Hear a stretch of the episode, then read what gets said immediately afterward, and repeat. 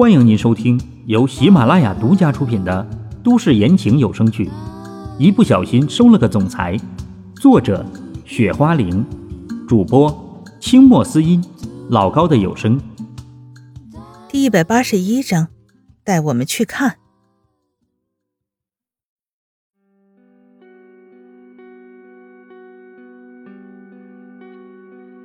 嫣然，我觉得这件事情让我来说吧，这样你二叔更加的容易懂一点。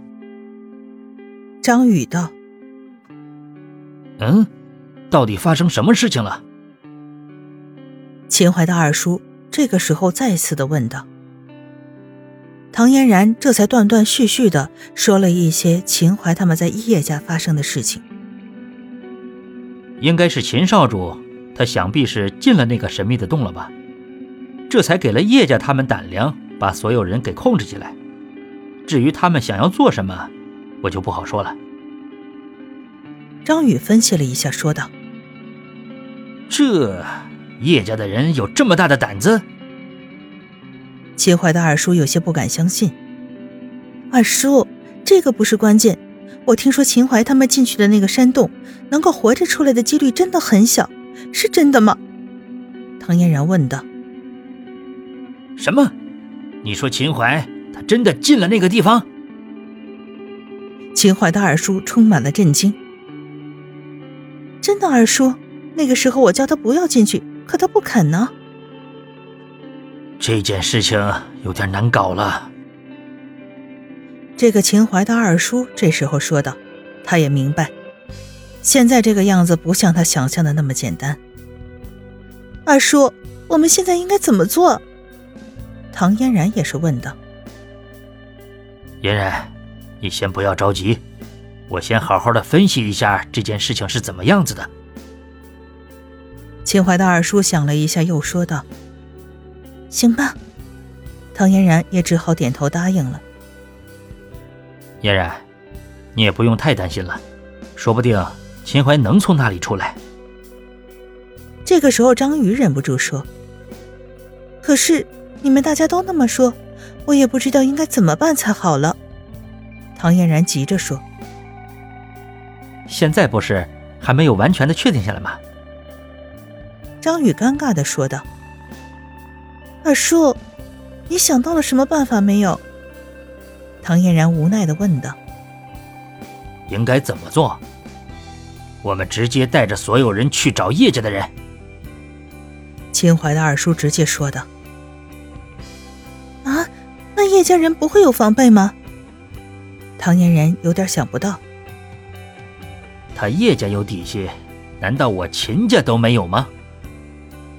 秦淮的二叔明显这个时候已经想好了，要是到时候叶家的人真让所有的家族都妥协的话，恐怕到时候秦家才是最危险的。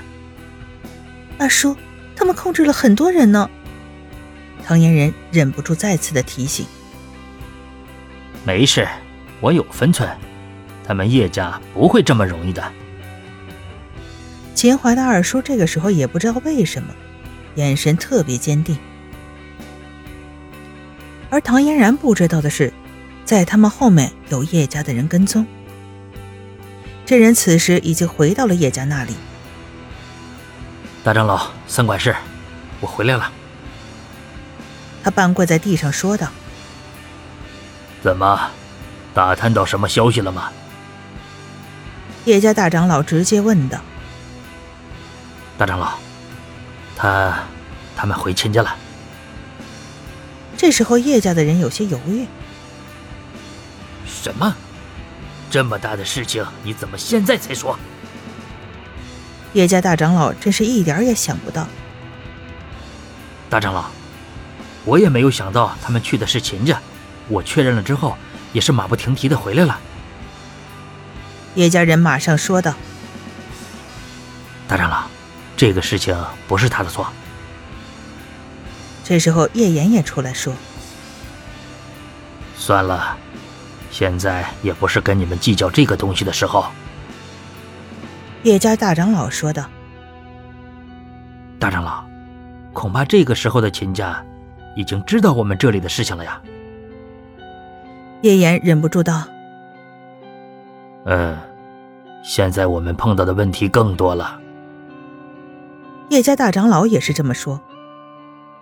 现在叶家大长老的脸色也未必有多好看。大长老，不知道他们秦家接下来会怎么做呀？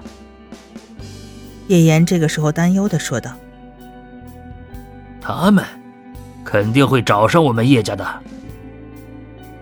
叶家大长老想都不想，直接说道：“啊，那我们怎么办？”叶岩紧张了起来。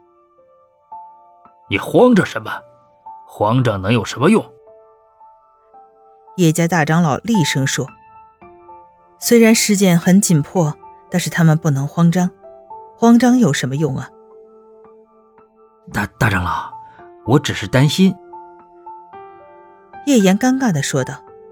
“担心？你有什么担心的？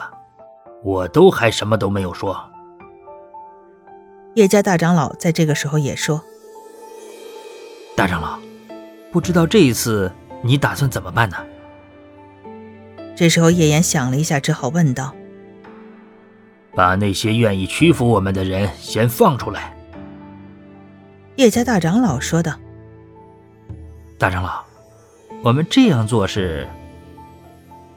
叶岩又说：“我们现在唯一能够做的，就是借助各大家族的实力。虽然老陈进去了。”但是这个秦家还是有本事的。叶家大长老这才解释起来。可是现在所有的人都知道那个女的跑出去了，他们真的会这么乐意的选择妥协吗？叶岩想了一下，说道：“哈哈哈哈，你觉得每个家族的想法都是一样的吗？”叶家大长老笑了一下，说。这，叶岩犹豫起来，好像这个时候对于他们来说还真是这样，但他也想清楚了，这个办法是行得通的。好了，你现在应该已经明白了我的意思了，去做吧。这个时候，叶家的大长老继续说：“放心的交给我吧。”叶岩也只好说道：“去吧。”叶家大长老在这个时候点了点头。那叶岩先去了。叶岩想了一下，说道：“哎，真不知道这次的事情，对于我叶家来说是好还是坏呀？”叶岩忍不住在那里说：“林长老，我们现在应该怎么办呢？”而这个时候，家族的长老也是说着。我们现在要做的不是这个事情，还有很多的事情等着我们。相信嫣然，这个时候应该已经出去了吧？林长老这个时候想了一下，说道：“是啊，我们这次的努力应该没有白费。”其他人这个时候也说道：“没有白费吗？”这个时候，所有人的语气就是那种想要去相信。可是这个时候，偏偏相信不过来的感觉。他们毕竟不是唐嫣然，到底发生什么样的情况，几个人完全都不清楚，难免会在这个时候有想法。我们现在唯一的办法是，等着唐嫣然能不能给我们带来什么好消息，这个才是最重要的。我们其实也不用太过于担心了。林长老想了一下，说。所有人出来。而这个时候，叶岩也是来到了这里。这个叶家又想做什么？